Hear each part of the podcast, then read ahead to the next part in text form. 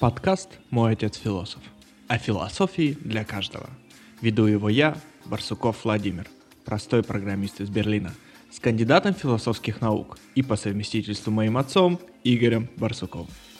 Мы рассказываем популярным языком о том, зачем нам нужна философия в современном мире, что она изучает и как ее можно применять в повседневной жизни. Об этом и многом другом вы узнаете в нашем подкасте.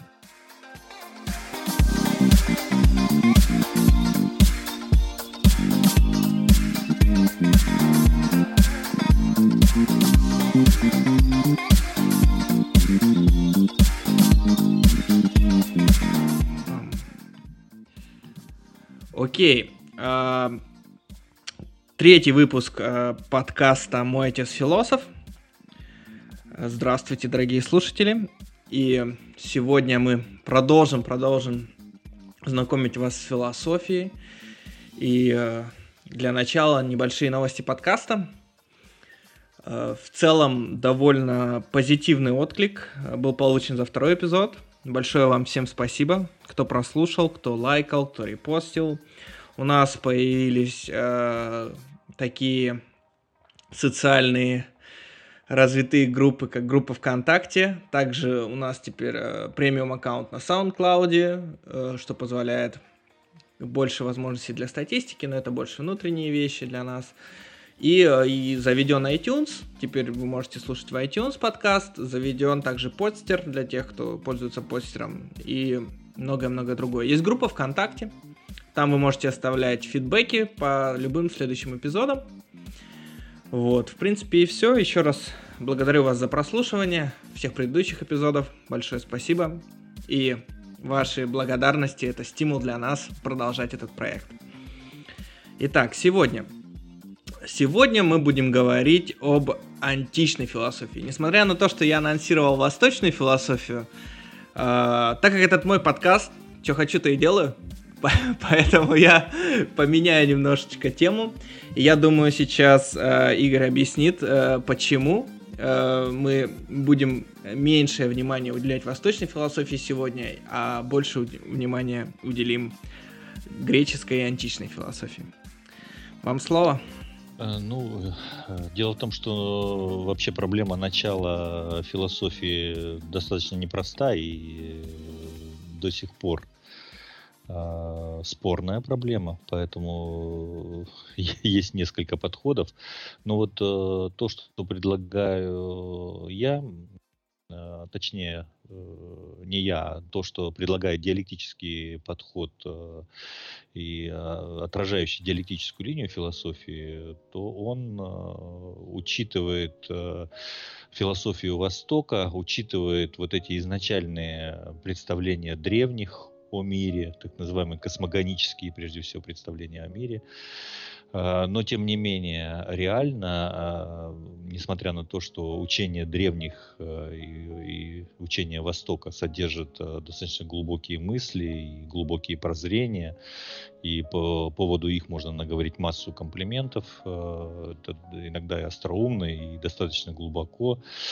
И, э, наверное, с точки зрения теории, прежде всего, э, представляет собой такую философию единства, где еще не, не произошли дифференциации, где еще не, не произошло расщепление знания, и где, собственно, нет вот внутренней подструктуры. Хотя э, внутренне уже имеются некоторые подходы, некоторые соображения по поводу того, как устроен мир, как его выражает э, мысль. Э, но, тем не менее, действительно, из э, настоящей философии, из философии, о которой говорили мы в прошлый раз, э, о том, что философия, прежде всего, начинается, собственно, тогда, когда э, на первый план выступают категории, то есть непосредственно те э, тот инструментарий, который, в общем-то, является базовым инструментарием для философии, Э, этот инструментарий, конечно, начинает вырабатываться серьезно, глубоко, именно на научной такой э, объективной основе э, только в Древней Греции. Почему? Ну, попробуем объяснить сегодня. Я вот я, я хотел немножко тебя спросить побольше по поводу восточной дальше философии. Uh, у меня такой вопрос. А стоит ли человеку uh, в текущем его состоянии, в текущей его положении, обывателю или нам, людям, которые не занимаются профессиональной философией, вообще обращать внимание на философию Востока? Ведь сейчас она очень популярна среди людей, и очень такие течения, вот как Дао и вот учение Конфуция, очень любят часто в социальных сетях цитировать Конфуция, хотя думают, что это Конфуций, может быть, наверное, это и не Конфуций вовсе. Но вот мне интересно твое мнение на этот счет. Э, как бы людям э, стоит ознакомливаться э, с этими воззрениями как больше для общеобразовательного процесса или вообще, в принципе, это не важно? Или, или вот другой вопрос, который я тебе тоже хочу задать. А не явилась ли э, философия Востоком, э, Востока тем базисом, на основе которого потом выступали и древние греки? Или все-таки это не так?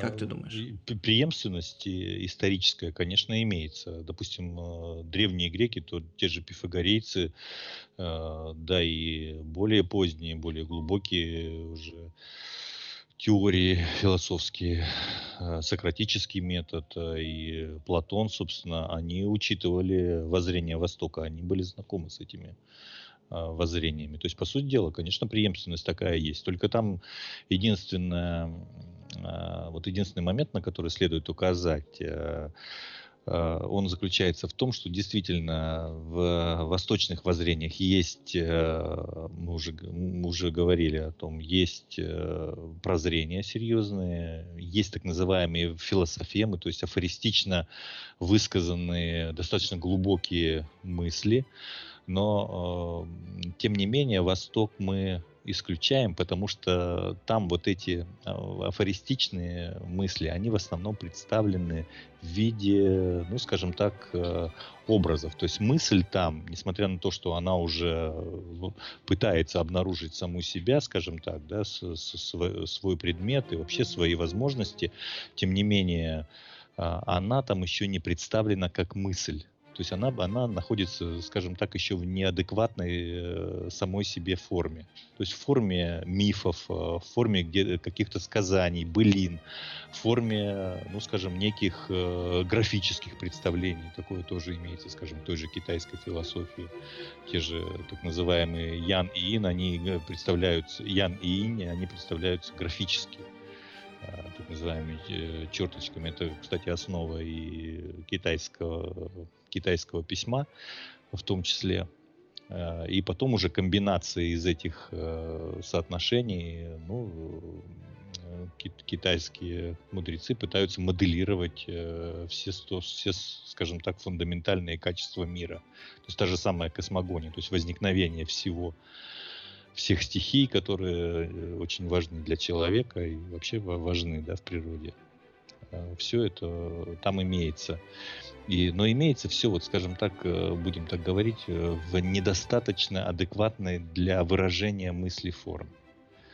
То есть мысль там еще не умеет представлять себя как мысль, но какие-то общие общее видение, вот это э, стремление понять мир как единое целое, но при этом уже видеть внутреннюю дифференциацию мира, то есть видеть вот элементы, да, которые, собственно, образуют, э, мы бы сейчас сказали, систему, это уже, безусловно, имеется, и попытка понять именно вот этот э, мир в его на, на э, и простейшей форме, там тоже и свести его к наипростейшим каким-то основаниям, там тоже уже имеется. Поэтому нельзя отбрасывать, э, скажем, ту же восточную философию или э, философию персов, там тоже имеются э, такие, правда, мифологической форме, или финики, философию финикийцев, э, или даже не философию, скажем так, воззрения, да, мифологические финикийцев.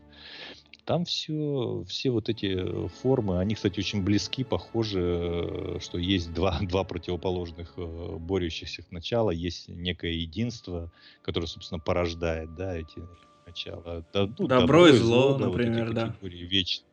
Самое банальное. Вечные да. категории. Поэтому, конечно, там, безусловно, имеются Э, глубокие мысли, которые потом будут восприняты и будут развиваться, безусловно. Но э, поскольку мысль там не представлена как мысль, то она еще не содержит в себе вот этого элемента самостоятельного изменения. То есть Поэтому, ну вот совершенно не случайно эти, эти так называемые философии, они, собственно, остались без изменения. Две с половиной тысячи лет назад, ну, скажем, то, тоже конфуцианство, да, практически без изменений. То есть никаких добавлений. Это говорит о том, что несмотря на то, что они довольно прочны и устойчивы, да, эти воззрения, тем не менее, вот они не способны к этим изменениям. И напротив, мы видим, как греческая мысль а, раз найдя вот это основание, с которого она начала. Мы, мы пока еще не видим, мы еще ну, пока не видим. Я думаю, нам, нам нужно показать, что она действительно есть, начала а, основание. А, вообще исключение Востока и восточной философии, оно как бы ну, двояко, что ли. Да? С, с одной стороны, мы понимаем прекрасно, что там а, есть некий базис, основание то, и, безусловно, некая преемственность, которая потом будет воспринята, а, скажем, теми же греками но тем не менее он, э, непосредственно восточная философия лежит вне вот этого контекста развития самой философской мысли непосредственно именно через, через разработку и наработку категориального аппарата самой философии. Восточная философия лежит э, немножко в стороне. Вот, эти, вот этих подходов. То есть она не влияла на развитие? Изнач... То есть она, естественно, как... она влияла э, на развитие. Изначально она дала, давала толчок и некий потенциал, потому что э, все равно какие-то я доходили. А теперь второй, а вот теперь второй не, вопрос. Э, не то, что, не то, что я тебя перебить хотел, я просто хотел провести аналогию, вот как я это представляю. И мне интересно, что ты скажешь, правильно я мыслю или нет. То есть, если мы представим дерево, грубо говоря, которое растет, вверх, то греческая философия являлась таким основополагающим стволом этого дерева, от которого и дальше что-то могло расти. А восточная философия, да, она тоже как бы растет в этом дереве, но это просто веточка с листиками, которая, в принципе, дальше никуда и не поросла. Правильно я тут понимаю нет. или нет? Как ты вот считаешь? Нет, нет? правильно. Но на самом деле, какую бы аналогию ты привел? аналогию с деревом, то э, корни, питающие вот ствол, да, основной, мощный, да, и потом разветвление всей философии как э, направление да, культуры, как э, элемента культуры, да, общечеловеческой культуры, то восточные воззрения и вообще мифологические э, воззрения, мифологемы, которые потом стали философемами, то есть более такими четко очерченными скажем, афористическими высказываниями, которые использовались теми же греками, они лежат в основании. То есть это, скорее всего, корни а, вот этого ствола. То есть основание, безусловно, э, греческая мысль питалась и от своей мифологии, потому что у греков развитая, ну, да, продвинутая мощнее, мифология, конечно. безусловно, была. Поэтому вот это вот такое отношение, что это некий, некий питающий такой элемент первоначальный, который давал э, основание и толчок вот, э, вот этому мощному, мощному движению. А то, что движение произошло, вот этот рывок, собственно, был совершен э, вот, достаточно узкий с точки зрения истории период, это в пределах 200, там, прошу прощения, нет, не 200, да, Аристотель это у нас 200 с лишним лет до нашей эры, да, где-то 200-300 лет. Вот за этот, за этот период скачок был совершен очень серьезно. То есть философия получила даже, ну, скажем так, некое начало и даже некую завершенность, да, такую классическую форму именно в античности. Вот это удивительно, да, что за 200 лет э, получила некую, некую такую целостность в развитии. То есть все, все вопросы, все проблемы были втянуты в, в... Конечно, они не все были разработаны, безусловно, но все они были, ну, скажем, обозначены и втянуты вот это поле философское, начиная от, э, скажем, э, тех же той же Милецкой школы, да, Фалес и так далее. Ну, Аристотель. я думаю, мы сейчас, наверное, как раз и нет, по а ним второе, и относительно, относительно, нет. нет, ну ты задал два вопроса, как минимум. А, ну хорошо, хорошо. Я Второй вопрос был э, по поводу того, почему современный человек часто обращает внимание на восточную философию и больше того даже, ну скажем, с, э, с некой завистью, да, и а в реальной практической жизни даже такой совершается своеобразный уход туда, да, в, ну, скажем, в эту восточную мудрость.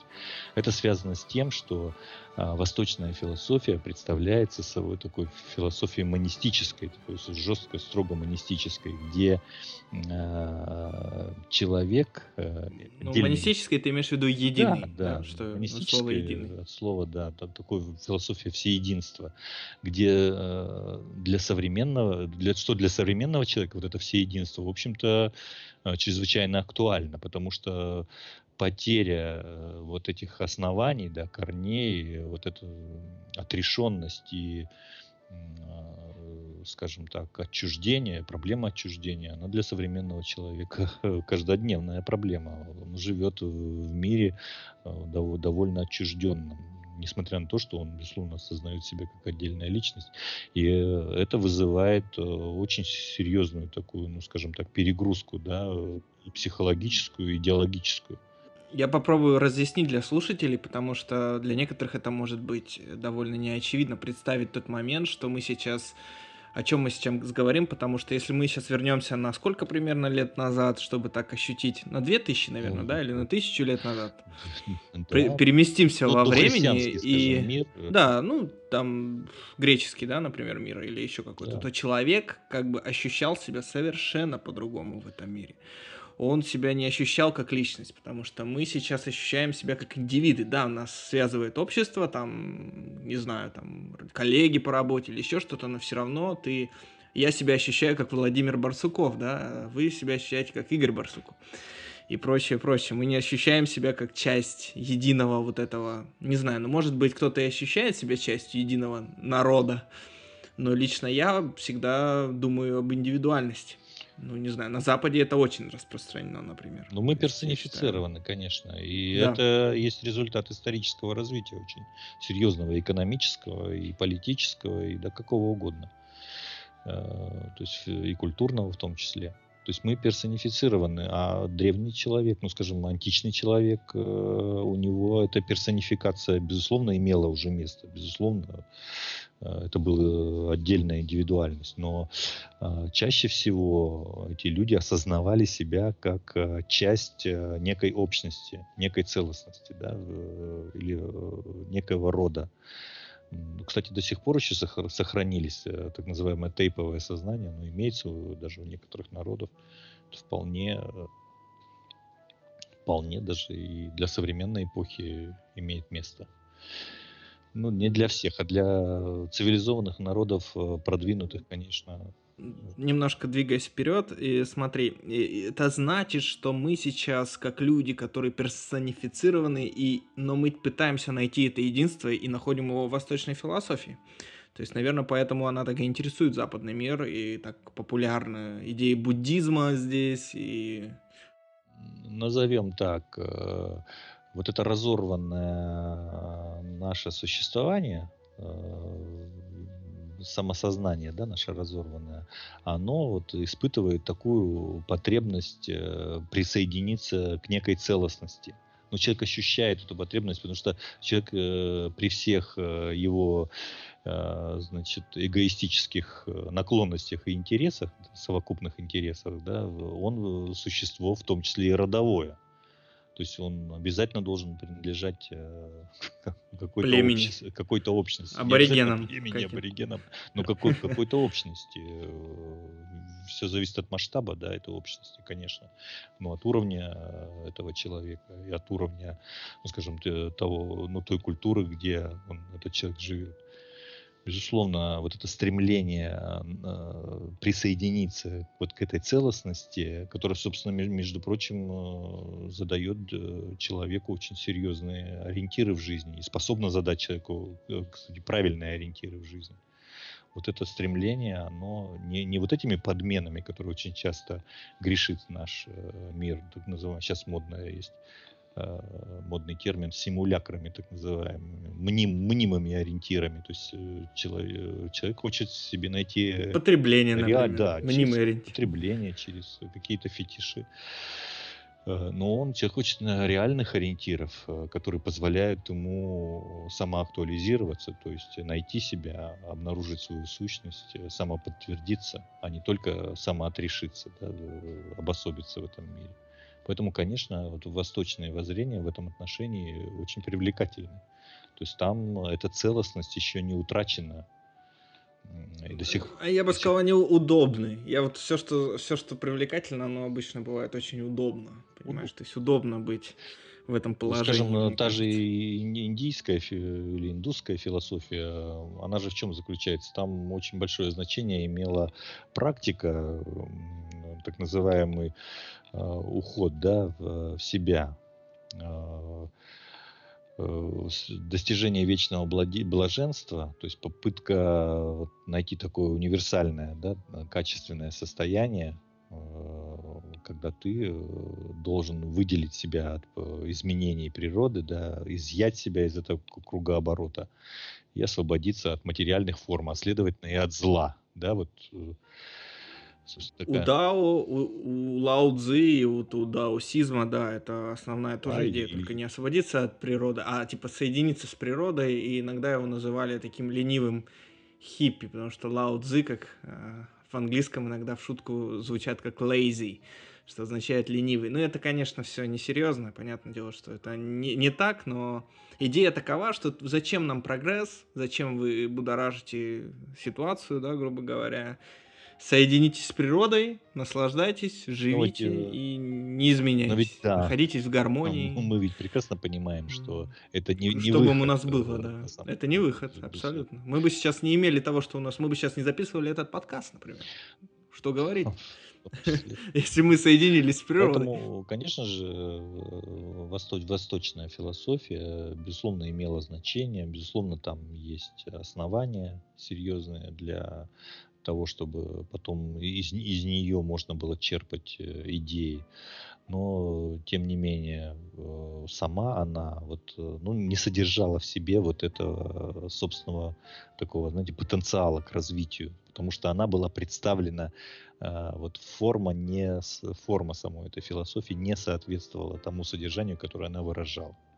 И вот это всеединство, действительно, оно и исторически, оно соответствовало ну, скажем так, этим эйдесам, этим идеям. А, дело в том, что это было начало цивилизационное, где еще действительно никакой э, такой серьезной э, дифференциации вот этого представления о едином исходном начале да, мира, оно как бы еще не, не было развито. Ну, не были развиты науки, которые каждая в отдельности изучает. Да. Э, не было той широкой практики, которая тоже ну, достаточно Но мы перейдем, я думаю, к пифагорейцам в, скор в скором времени и покажем, что разные раз... Э, стороны бытия. Поэтому, конечно, для них это было естественно для того э, мира, для той, той цивилизационной ступени. Это естественно было воспринимать мир как единый. Очень, очень, знаешь, э, извини, я, я понимаю, что ты говоришь. Мне вот интересно, очень интересно по поводу свободы. То есть э, был такой тезис, по-моему, ты мне присылал,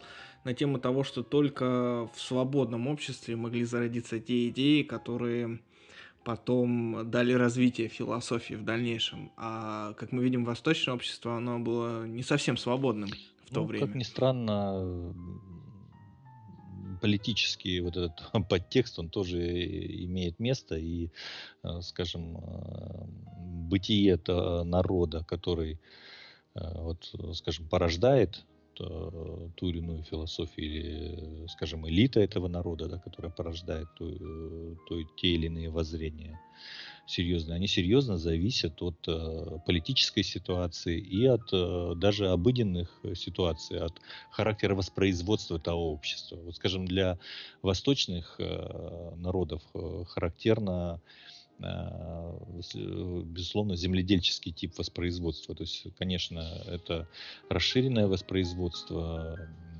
где э, хозяйство уже идет, ну, скажем так, э, не присваивающее, тип хозяйства не, присваивающий, а тип хозяйства производящий, безусловно. Это сельскохозяйственные то есть так имеющие свои основания, да, экономические именно в производстве, в земледелии. Э, производстве продовольствия, э, культуры. И, э, безусловно, там определенный политический строй. э, где, собственно, строй этот с, с точки зрения режима, да, это автократические, конечно, режимы, где, собственно, есть один, один правитель, который, который, собственно, выступает своеобразным деспотом, там в хорошем или плохом смысле, но тем не менее все остальные не свободны, э, свободен один. Но парадокс заключается в том, что там, где один якобы свободен формально, а другие не свободны, никто не свободен. Все связаны, то есть все зависят друг от друга и э, связаны именно определенным типом отношений, именно иерархических. Поэтому мысль э, она, между прочим, должна быть персонифицирована. То есть она должна выступить в конкретном индивиде. Не, не, она не, не может быть э, от группы людей да, представлена или да, от большой группы людей. Она всегда должна быть персонифицирована. И вот там, где начинаются ростки свободы, а лучше, скажем, с политической точки зрения, ростки демократии, там и возникает, э, вот первоначально возникает возможность появиться э, именно вот философии в том виде, в каком э, мы ее понимаем и знаем. Вот в Древней Греции особенность бытия народа заключается в том, что несмотря на то, что там, да, были сельскохозяйственные, конечно, воспро... сельскохозяйственное воспроизводство, но поскольку это государство островное и, ну, скажем, народ довольно умелый, с хорошим, скажем, Сель... Э, сельскохозяйственными навыками. Ну, сельскохозяйственными навыками раз. Э, то есть они воспроизводились, да, э, хозяйство за счет, воспроизводили хозяйство за счет, безусловно, сельского, да, то есть за счет животноводства и сельского хозяйства, но... Ну, оливковые деревья да. выращивали. Но там было очень широко развито ремесло, и поскольку государство островное, то вот эти способы общения, поскольку это мореплаватели, в том числе, да, греки, и э, это торговый, в том числе народ, да, то есть сам стиль общения и способ общения, где на первый план уже выходит не э, только конечный продукт э, конкретный, но на первый план выходит и система обмена. А система обмена, она диктует определенный стиль отношений. То есть на рынке, э, неважно в каком ты положении, если ты покупаешь э, продукт через, тем более конвертируешь в деньги. Деньги, кстати, как экономическая, скажем так, э, как экономический феномен, да, они имеют тот физический смысл, что они уравнивают на рынке позиции людей.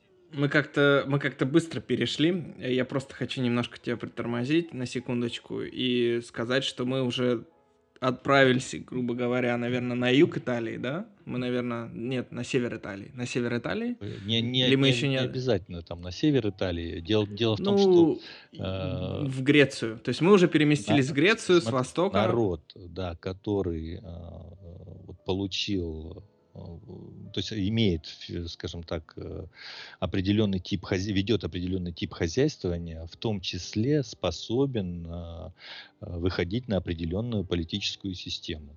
И, конечно же, демократия, скажем, в, то, в тех же Афинах, она не была полноценной, как мы ее сейчас понимаем. Безусловно, там были не свободные люди, но тем не менее для отдельной группы людей, то есть там э, имелось вот это неформальное... называемых полисов. Да, граждане Э, полисов, но там не имелась так называемая неформальная, а реальная э, свобода. Хотя, конечно, она не была там абсолютной свободой, безусловно.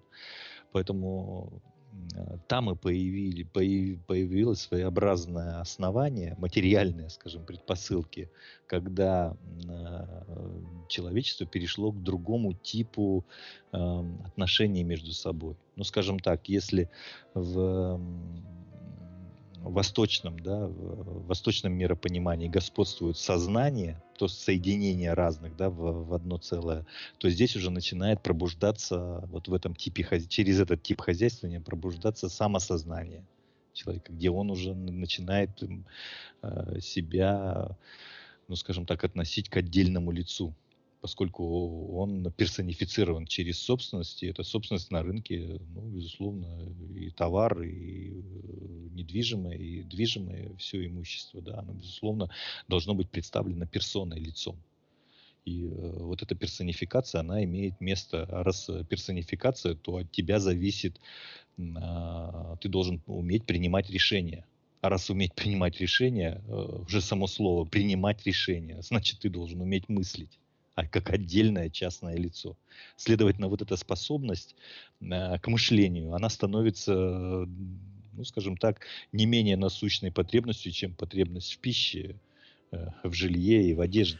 Эх, если бы сейчас в наше время эта способность к мышлению и потребность была так развита у людей. Так э, если ее блокируют, э, эту, эту потребность. А тогда вот действительно мы не должны пренебрегать вот этой материальной основой, э, но именно материальная основа, э, создавшая политические определенные основания, позволила э, людям, ну, скажем так, обнаружить, что мышление – это не просто значит, способность, стоящая в ряду там, других способностей да, человека, что это вообще-то способность, помогающая не просто ориентироваться, а, в общем-то, преуспевать в окружающем мире. И, и, и люди, которые, и, ну раз эта способность вычленяется в качестве э, отдельной да, сферы, да, то, конечно, на нее обращают внимание, люди начинают ей заниматься. То есть появляется Слушай, сообщество ну, людей, которые давай, начинают этим заниматься. Давай мы и перейдем к этим личностям, потому что мы как бы абстрактно говорим о греках, греках, греках, э, и их каких-то людях, людях, людях. Я думаю, нам пора уже начать говорить о людях, именно персоналиях. И я думаю, можно сказать пару слов о таком человеке, как Пифагор. Что ты думаешь об, об, об начинаниях э, Пифагора и вообще его деятельности? Я так немножко краткую биографию скажу, что это был... Все, наверное, знают, что когда Пифагор... Когда человеку говоришь Пифагор, у него сразу вспоминается алгебра, там седьмой класс, по-моему, теорема Пифагора, там c квадрат равно а квадрат плюс b квадрат, и человек начинает впадать в панику. Но на самом деле заслуга Пифагора не только в этой теореме, что явилось очень, я считаю, величайшим открытием человечества, но и во многих других э, сферах, в том числе и в философской сфере. Ну, я могу сказать, что Пифагор, э, согласно, родился, согласно Википедии, в 570 э, году до нашей эры и жил до 490 года. Древнегреческий философ, математик, иногда его еще называют мистиком религиозно-философской школы, создатель пифагорийцев. Вот. Жил он на севере, по-моему, Италии и действовал. Но это все равно было греческое, греческое поселение, можно так сказать. Да, это греческие колонии, да. Вот, что ты скажешь по поводу пифагорейской школы, по поводу Союза, по поводу его учений? И как раз вот это, наверное, первый или один из первых тех раз, э, тех людей с саморазорванным сознанием. Вот они-то как раз не с саморазорванным, они, а, они как раз еще, поскольку а, это же не, не делается мгновенно. Сколько лет прошло? Две с тысячи лет, чтобы прошло э, для того, чтобы люди начали с, э, с этим с противоречивым, да, разорванным самосознанием появляться.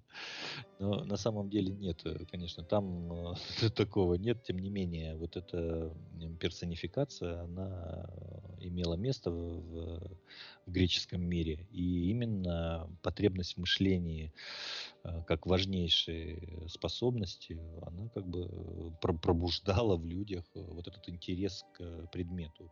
И, безусловно, мысль, вот там самый интересный момент, даже не с Пифагора следует начать, а с Милецкой школы.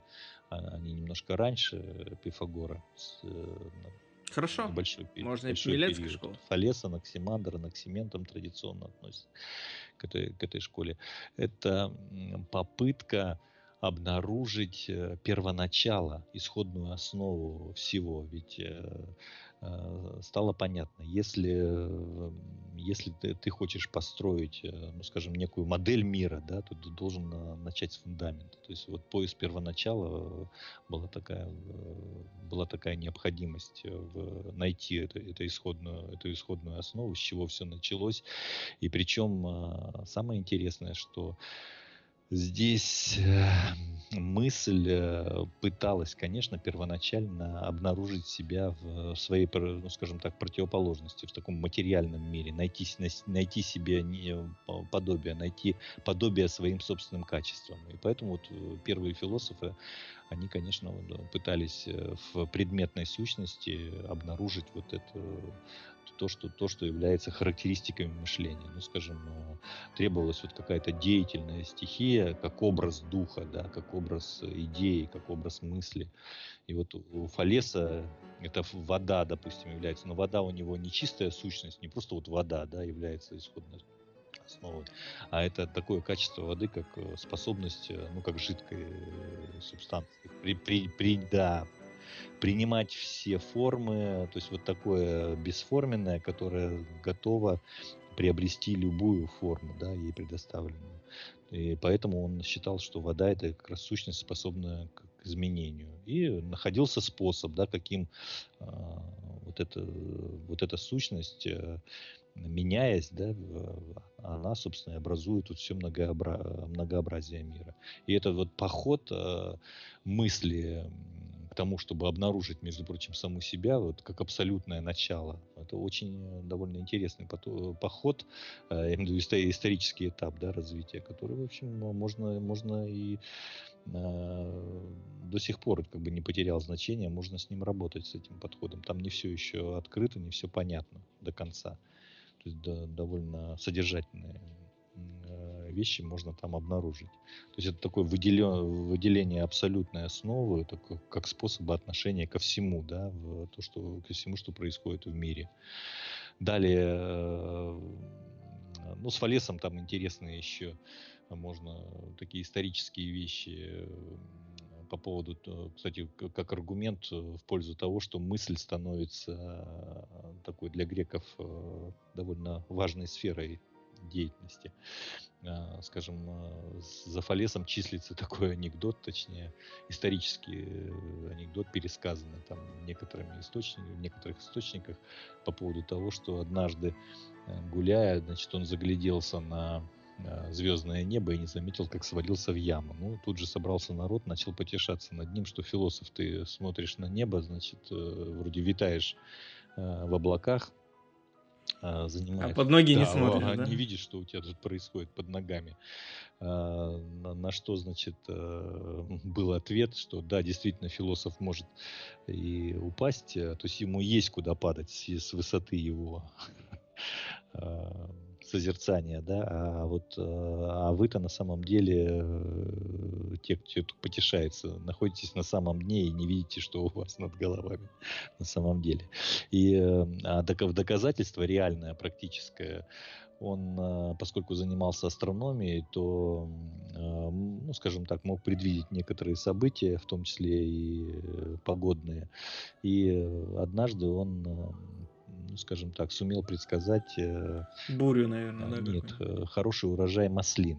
А, а. а поскольку перед этим случился э, серьезный неурожай, то весной когда еще не было ясно, что будет дальше, да, Фалес взял и скупил маслодавильни оливковые, да, маслодавильни у основной массы населения. А когда, ну, поскольку они продавали их не очень дорого за э, в связи с тем, что вот вроде как не урожай, да, и они не... Короче, он, он, он потом, был да, делец, да, он потом, делец еще тот. Ну, делец не делец, но он как бы доказал, что... Бизнесмен что от бога. мысль это не не просто, значит, мыслить, э, это не просто, значит, э, там, витать где-то в облаках, да, что мысль имеет такое серьезное практическое значение. И, по, и пофилософствовал, и заработал. Да, и заработал. Молодец. И осенью, да, когда случился богатейший урожай, некуда было девать э, маслины. Вроде как он это все распродал и получил серьезную выгоду. Ну, он этим самым, как бы, у него не было желания стать бизнесменом, как ты говоришь. Но он этим доказал э, вот, как бы, невежественному сообществу, которые над ним потешались, что вот в науке и в мышлении есть резон, как минимум. Ну да, это всегда так.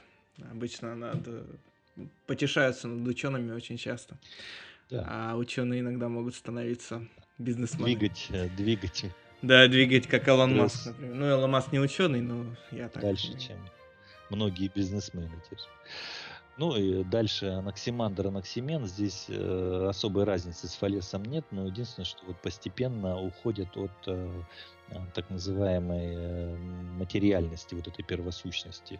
Э, у анаксимандра Апиерон это некая непрерывность, да, то есть уже абстракция. Э, и попытка вот уже, уже выйти на, пе, на первую категорию философскую, первую фундаментальную категорию. Это категория бытия.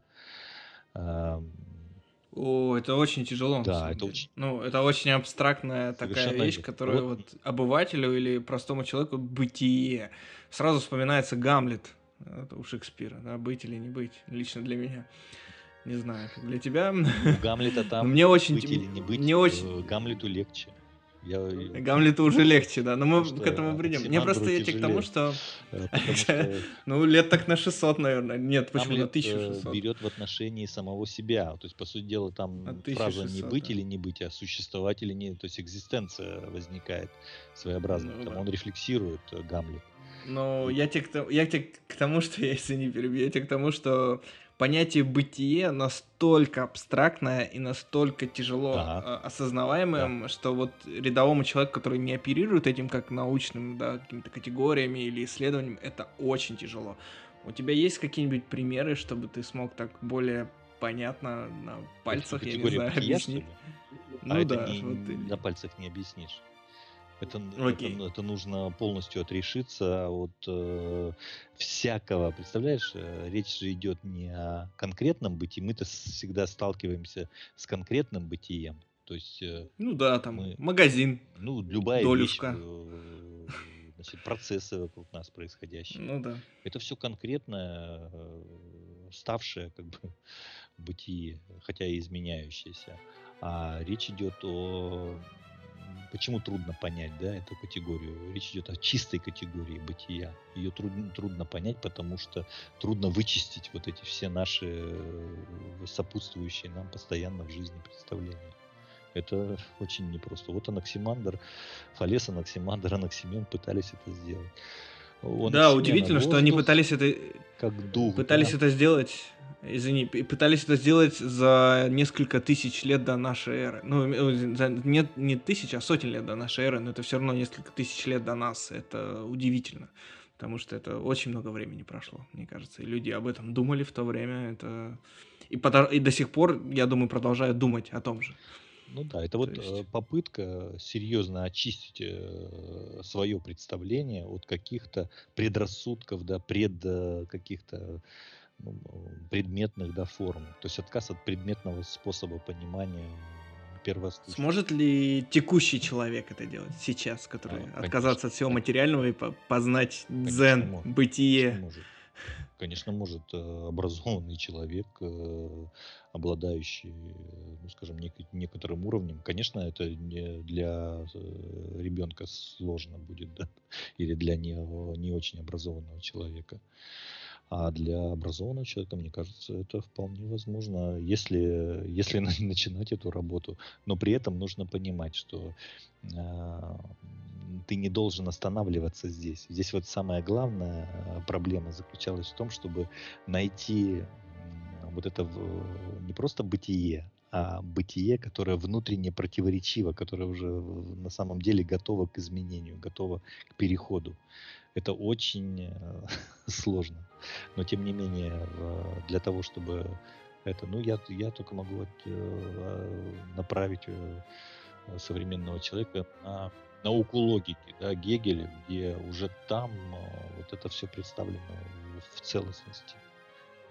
Хотя не, хотя не просто, безусловно, но в некой целостности, и тогда будет понятно. Потому что если вы представите себе просто бытие, вы в силу того, что не способны э, к, к тому, чтобы заставить изменяться эту категорию, вы просто остановитесь. И для вас она будет просто... То есть как бы эта попытка так и останется ничем. То есть она не, не даст вам результата. Конечно, уже если известны более высокие формы философии, конечно, лучше познакомиться с этой диалектикой внутренней. Ну а история философии помогает, э, безусловно, понять, э, как вот эта, вот эта э, категория вдруг наполнялась. Главный недостаток Милецкой школы всей в том, что вот не было понято вот это вот это внутреннее противоречие, не было понято, да, там, скажем, у того же Фалеса существовали Э, вот эти подходы, да, сгущения, разрежения, с помощью которых там возникали комбинации, да, внутри этой, этой бесформенной сущности, скажем, в воде. Но тем не менее, оно все было как бы привнесено. Вот речь идет о том, чтобы в, в, в бытие ничего нельзя привносить. Оно должно само заставить себя изменяться изнутри как бы внутри, внутренне э, перейти в некое новое качество, совершить вот это внутреннее движение. Э, это было не показано Милецкой школой. Ну, как бы вот, и не ну, Анаксимандром. Не, не, Получается, не Анаксимандр, да, безусловно.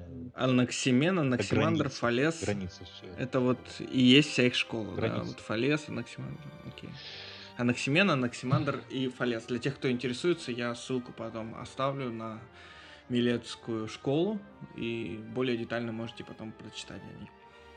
Вот. Наверное, с ней, с ней, наверное, покончено, да, с этой билетской ну, вот школой. пифагорейцы. А, следующее серьезное движение вот такое к поиску вот, э, того, что называется э, категория первоначала, бытия, да, э, конечно, сделали пифагорейцы. Пифагор и вся школа, да, пифагорейская. Ну, во-первых, эм, следует сказать, что те, кто серьезно, глубоко занимается философией, никогда не кичится вот этим своим умением. Это... То есть, э, значит, фил- философы не снобисты. У меня просто тут один слушатель, он все время говорит, что очень сложно... Не, да, очень сложно сноб. слушать философов. Не Они сноб. все задирают носы и смотрят на вас сверху вниз, и это очень не тяжело. Нет. Так вот, true, true философы, они не снобисты. Нет. Вот так вот. Это вот э, подтверждается настоящими э, ну, скажем так, э, философами серьезными, э, которые объективно сделались, э, привнесли много и в философию, да и в науке, если говорить о Пифагоре.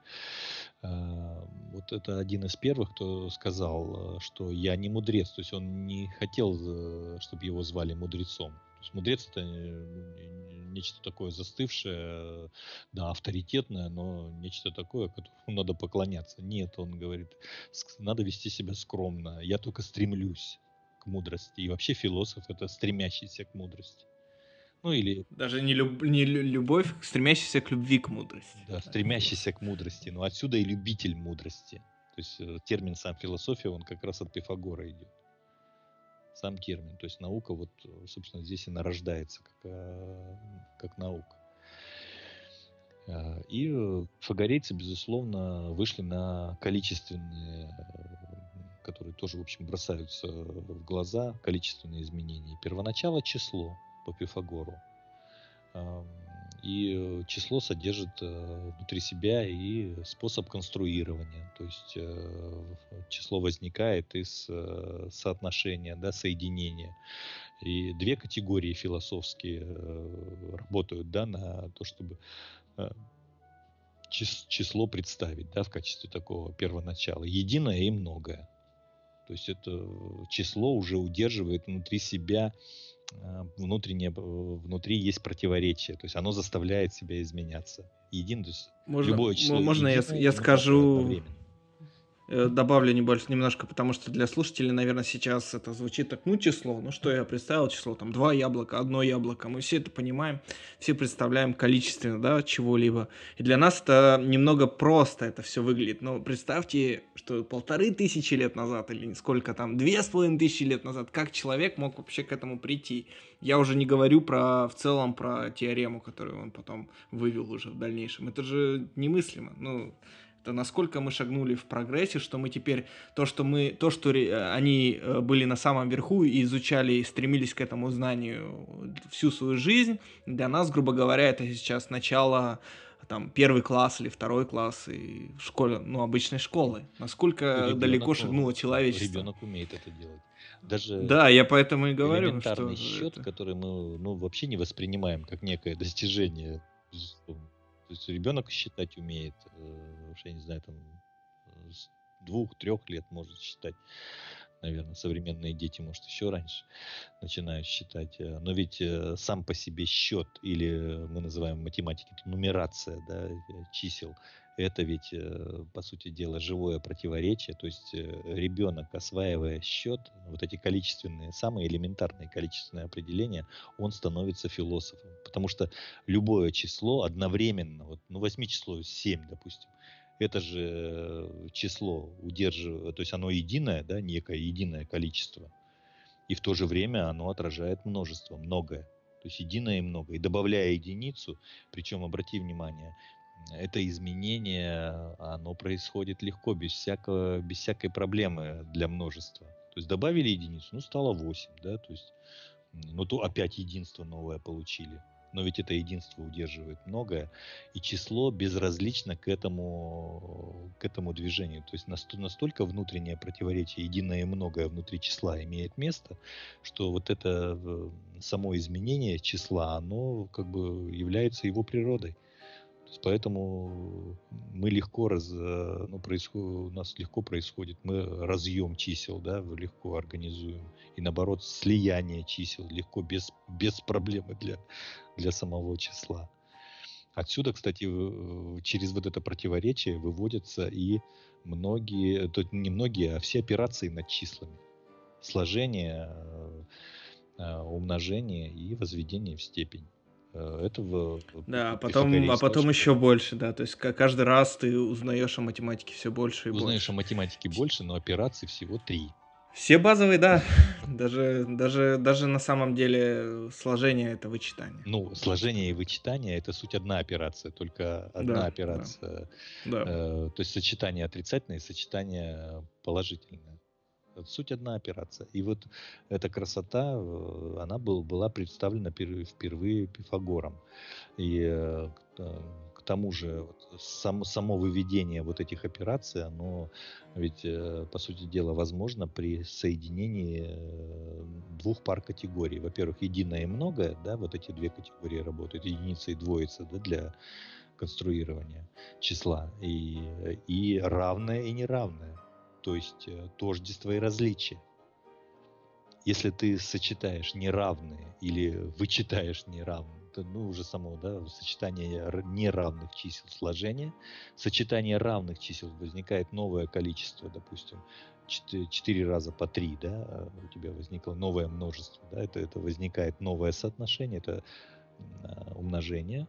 И э, если ты сочетаешь равные ровно столько раз, э, что соответствует э, самому числу, да, исходному. То есть 3, 3, 3, да, то есть ты получаешь возведение в степень. То есть число в сочетании возвращается к самой себе. Этим исчерпывается. Это вот очень интересное рассуждение. Ну, я бы, я бы, к сожалению, у нас уже заканчивается время. Да. Я бы немножко хотел добавить, э, знаешь, по поводу личности Пифагора. Мы продолжим в следующем эпизоде, мы начнем с Пифагора, потому что я считаю, что наша до сократические учения еще не раскрыты до конца, там еще будут личности, и мы продолжим с Пифагора. Я бы хотел просто так вот обратить внимание, что вот как раз к тому термину вернуться про то, что ты говорил о э, скромности Пифагора и вот этого стремления к мудрости, да, что он стремится к мудрости. Я бы хотел добавить, вот как вот можно представить себе 2000 лет назад, что такой человек, смог э, создать школу, да, э, в которую вступили последователи, его последователи и ученики, и жили с ним, и, грубо говоря, стремились познавать эти категории и изучать их. Это довольно удивительно, потому что, ну, давай вообразим, что сейчас я приду Э, в класс и скажу, эй, ребят, давайте мы сейчас э, все тут поселимся в деревне, в теплое, и будем изучать математику. Это же круто, давайте с нами. Мне кажется, за мной, ну, немного людей пойдет. Так тебе, так тебе скажу. А за ним пошло. Это... Во-первых, э, то, что ты будешь предлагать, это не будет экзотикой. А, все-таки тогда это было исключительной, конечно, формой. Поэтому Конечно, ну а с другой стороны, это вот это понимание глубины, э, вот этой объективной природы количества, которое вдруг вот у Пифагора вышло на первый план в качестве первоначала. И вот поиск э, внутреннего противоречия внутри числа, да, это, это дорогого стоит. То есть число на самом деле, э, смотри, какая красота, понятие числа дать невозможно. Найди определение, что такое число. Не, не найдешь, его ни один математик не даст. А, а Пифагор дал это определение. Он, он э, вот эту внутреннюю живую силу, количество, вот это объективное внутреннее противоречие, которое в количестве имеет место, он это выразил. И это есть реальное понятие числа. Это соединение единого и многого, единица и двоица, да, у него там. И, безусловно, вот, вот этот выход на э, по, скажем, поиск внутренней, имманентной, то есть принадлежащей самой природе вещи, да, вот этой сущности, э, причем э, исчерпывающей ее, единое и много, это две категории исчерпывающие, да, их соотношение исчерпывает все. А, всю природу да, этой объективной реальности. Это дорогого стоит. Это, это, кстати, позволило ему вот именно вот э, действовать от начала, да, именно с самого начала, от начала, от оснований. И, безусловно, к нему потянулись. Э, то есть, когда вот эта, Товарищи, когда да. вот эта простота была высказана и предъявлена, и, и эта простота показала, что она только начало, и что нужно дальше действовать, конечно, люди пошли, у него появились, безусловно, последователи. Поэтому, ну да, это э, великая заслуга ты на просто самом деле. крикнешь, э, выйдя на площадь, давайте. Эй, давайте учить математику. Давайте учить математику. Это очень круто, на Кан Академии, Это будет слабо, потому что э, ты, ты не покажешь вот эту исходную основу. Да, если даже я покажу, поверь, вряд ли за мной кто-то пойдет в наше время. Ну, потому что уже когда-то пошли. Зачем Да, уже когда-то пошли. Ну, я образно. Я думаю, мы будем завершать потихонечку этот эпизод, Давай, потому что нам, нам нужно заканчивать эпизод. Я просто скажу, что этот эпизод э, мы сделаем чуть короче, чем предыдущий, но мы не закончим э, до Сократиков. Это первая часть. И мы попытались как бы показать про восточную философию немножко. И э, перешли к, к, к школе Милецкой школе и к, к Пифагору. Я думаю, следующий мы начнем тоже с Пифагора. Мы продолжим Пифагора и перейдем к, к последующим э, фило, таким фил, личностям, как Парменид, Протагор. И мы затронем их. И это будет вторая часть э, продолжения этого эпизода, можно сказать. Вот. Теперь коротко по поводу новостей вы увидите этот эпизод э, в скором времени. Я его обработаю, выложу во все ВКонтакте. Ставьте лайки, репосты, приветствуются предложения, посылайте. Я вам буду за все благодарен. Большое вам спасибо. И э, с вами были Владимир Барсуков и... Игорь Барсуков. Да. Всем спасибо. Э, попытаемся в следующий раз более детально раскрыть уже Пифагора. Спасибо.